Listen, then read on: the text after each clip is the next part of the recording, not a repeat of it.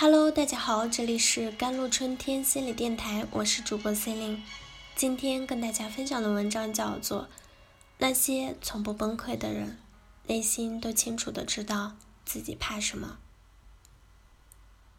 前段时间，湖州一个二十二岁的年轻司机不慎把一名老人撞成腿骨骨折。医院门口的监控视频记下了这样的一幕：老人的孙子把这个年轻的司机从车的后门拉开，想自己把老人从车里转移到医院。小伙当即自己跪了下来，甚至趴在地上很久没起。警方排除了酒驾。认定这是一起普通的交通事故，责任判定后，保险公司会进行赔付。医生说，老人生命没有大碍，需要大概六万元的救治费用。小伙子和女朋友说，自己被受害者家属恐吓，我反正死了算了。但在保险公司能承担赔偿的条件下，这个年轻的司机小伙。还是在第二天凌晨自杀，离开了人世，留下在惊愕中无法回神的家人。余华说：“中国年轻一辈人里面很多优秀者，但很少能扛得了事儿的人。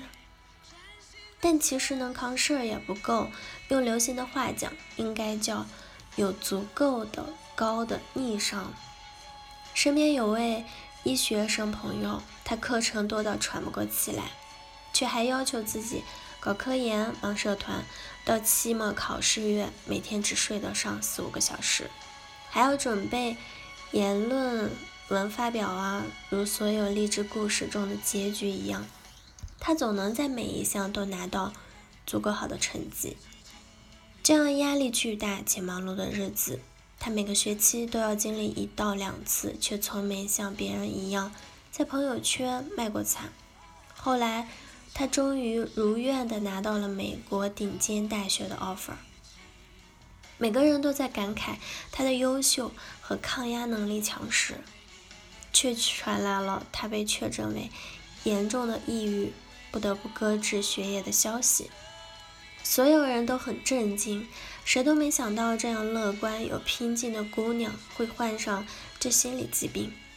被确诊的那晚，她发了一条朋友圈：她得过群山万壑，赢得了千军万马，独独忘记给自己留一方天地。并不缺少能扛事儿的人，反而是太多的人扛得了事儿，却无法与自己好好相处。甩开压力受害者角色，高逆商才能逃开抑郁的魔掌。如果说情商是和他人相处的能力，那逆逆商就是和自己相处的能力。Facebook 首席的执行官 Sherry 是全球最具有影响力和领导力的女性之一，一直积极的为女性权益发声，激励她们勇敢地实现自己的价值。但在2015年，Sherry 的丈夫去世，她用了整整两年才走出了这一困境。她出版了《另一种选择》，她在这本教会人们用复原力克服困境的书中提到，三个认知因素会阻碍复原力：第一，个人化，认为坏事的发生都是自己的错；第二，普遍性，认为消极事件会影响到生活的方方面面。第三，持久性，认为事件的残余效应将永远的存在。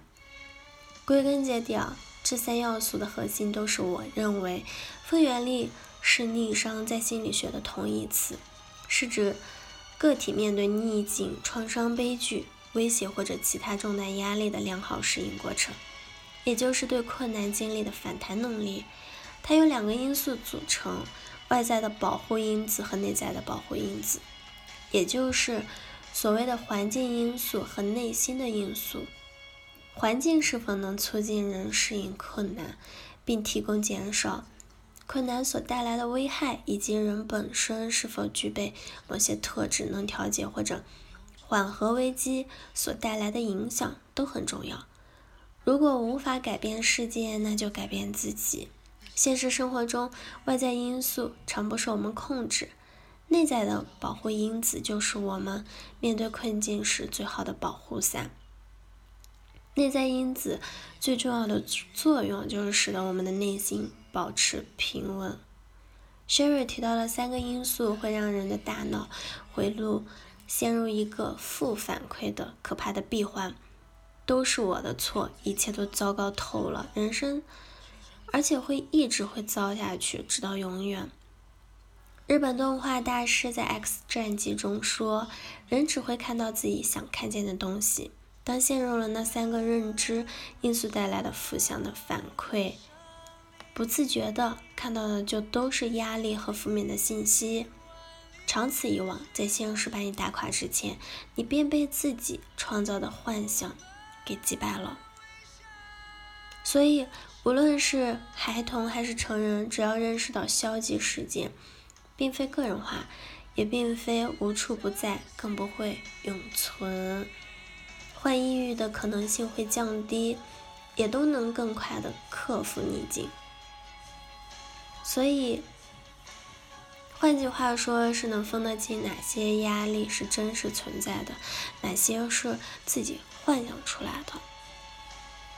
好了，以上就是今天的节目内容了。咨询请加微信公众号 jlct 幺零零幺，或者添加我的手机微信号幺三八二二七幺八九九五。我是 c e l i n e 我们下期节目再见。